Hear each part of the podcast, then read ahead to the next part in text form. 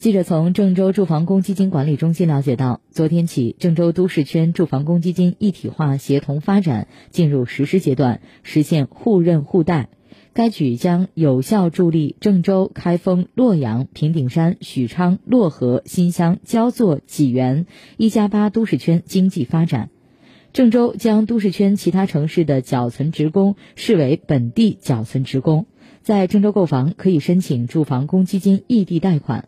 同时，不要求贷款职工先取得郑州行政区域户籍。申请人在郑州行政区域内的家庭已有首套住房，利用郑州大数据平台认定；在郑州行政区域外的家庭已有自住住房套数，按照在还商业银行个人住房贷款记录进行认定。